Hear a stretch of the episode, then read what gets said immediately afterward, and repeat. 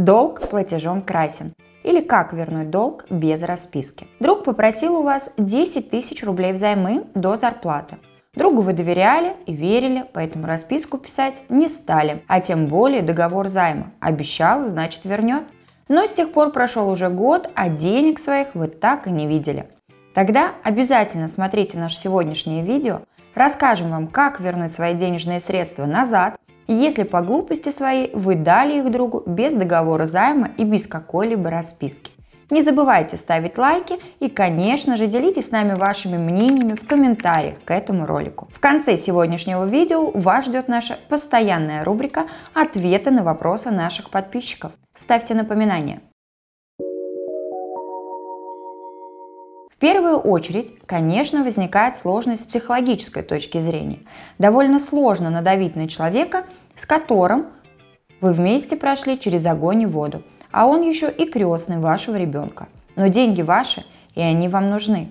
Что же делать? Второй сложностью является сбор доказательств по делу. Но в этом случае, если дело дойдет до суда, важно иметь в виду, что при устном заключении договора займа ссылаться на свидетельские показания запрещено. Итак, существует три способа взыскания задолженности. Досудебный, судебный и внесудебный. Во внесудебном порядке можно попробовать урегулировать спор мирными способами, например, попросить вернуть долг частями, или вернуть позже обещанного срока, или договориться о бартере. Так, например, поступили два бизнесмена – Игорь и Андрей. Когда Игорь понял, что не в состоянии погасить весь долг, он предложил Андрею отдать долг товарам с производства своего завода. Таким образом, завод Игоря целый год поставлял продукты в компанию Андрея и к нему домой, чем и выплатил полностью сумму задолженности.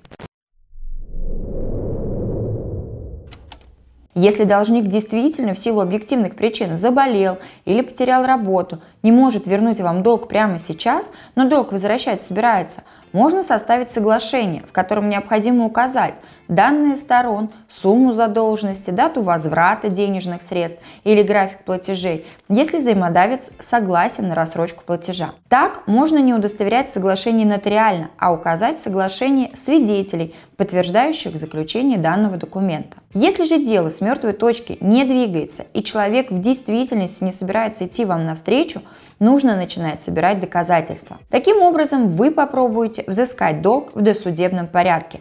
И если он не увенчается успехом, то пойдете с полученными доказательствами уже в суд. При урегулировании спора в досудебном порядке главное не переусердствовать, чтобы самому не стать виновником по уголовному делу. Так, при сборе доказательств важно доказать сам факт передачи денег заемщику. При переводе денежных средств безналичным способом с помощью приложения или через банкомат в случае невозвращения денежных средств их можно взыскать как неосновательное обогащение. Это будет уже судебный порядок взыскания денежных средств. Но предмет искового заявления будет отличаться в зависимости от указания платежа при переводе денег. Если в назначении платежа вы указали, что деньги даете по просьбе в долг, то предметом в судебном споре будет взыскание денежных средств по договору займа. Если в назначении платежа вы ничего не указали, то обратиться в суд можно с требованием о взыскании необосновательного обогащения. В таком случае ответчику придется доказывать законность получения денег для какой-либо цели или в рамках сделки. Помимо суммы долга, по неосновательному обогащению можно взыскать проценты в соответствии с положениями статьи 395 Гражданского кодекса Российской Федерации. Также можно направить злостному должнику письменную претензию, в которой вы говорите о сроке обещанного платежа и условия его пропуска. Например, если от должника поступит ответ, согласно которого он признает за собой наличие задолженности и просит, например, рассрочку для исполнения своих обязательств, то данный ответ можно приравнять к расписке, написанной должником. С помощью претензии можно оказать давление на должника в рамках правового поля. Поскольку в претензии указывается сумма долга, размер неустойки, компенсация морального вреда и возмещение судебных расходов, которые появится, если спор не будет урегулирован в досудебном порядке. Посредством такого психологического давления должник должен понять, что выплатить долг в добровольном порядке гораздо выгоднее, чем в судебном. Также в качестве доказательств наличия долговых обязательств можно использовать переписку в мессенджерах и социальных сетях где вы постоянно напоминаете другу о невыплаченном долге, а он ежедневно говорит, что обязательно вернет деньги завтра. Но для того, чтобы использовать такую переписку в качестве доказательства в рамках судебного разбирательства о взыскании задолженности, необходимо произвести нотариальный осмотр письменных доказательств, поскольку просто скриншоты переписки не будут являться допустимым доказательством в деле. Если же должник никаким образом не идет с вами на контакт, не отвечает ни на сообщения, ни на письма, ни на звонки, и у вас нет свидетелей, есть еще один способ подтверждения наличия займа. Это обращение в полицию с заявлением о совершении преступления – а именно мошенничество. При использовании такого способа можно опять с помощью психологического давления, только уже со стороны сотрудников МВД, повлиять на должника, который, испугавшись, сообщит участковому о том, что он не мошенник, деньги брал, но вернет завтра.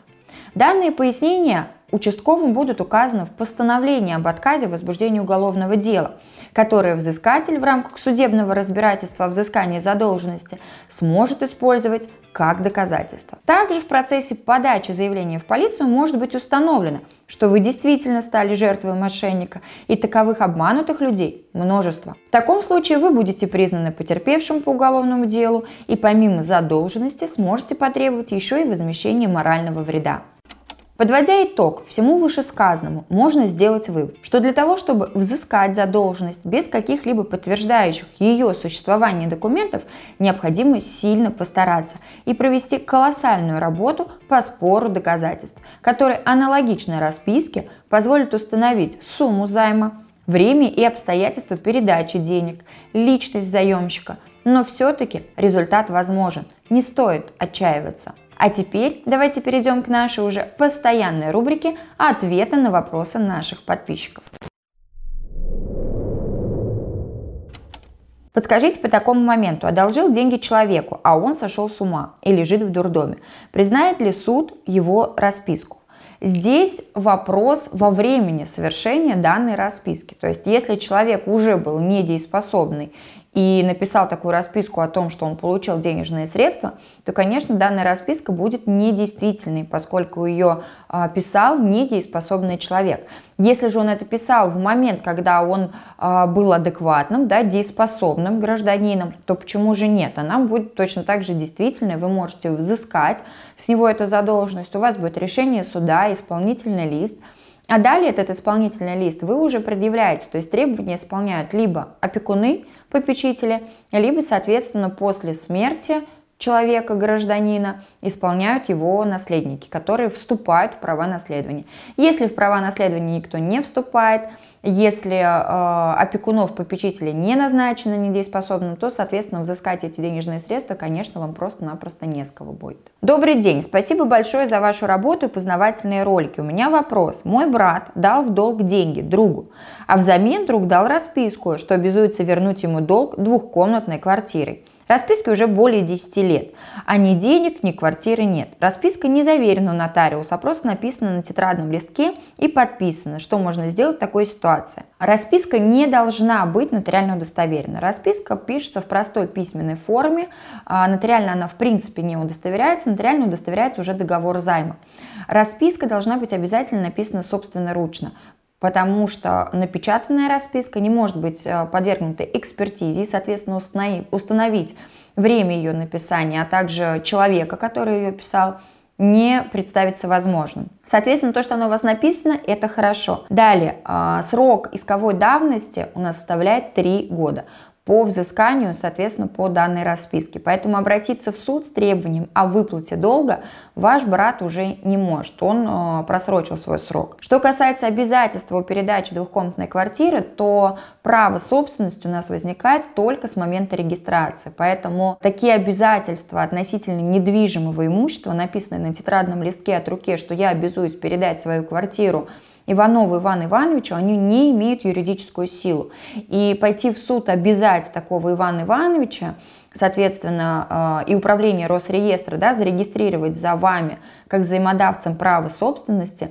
не представляется возможным.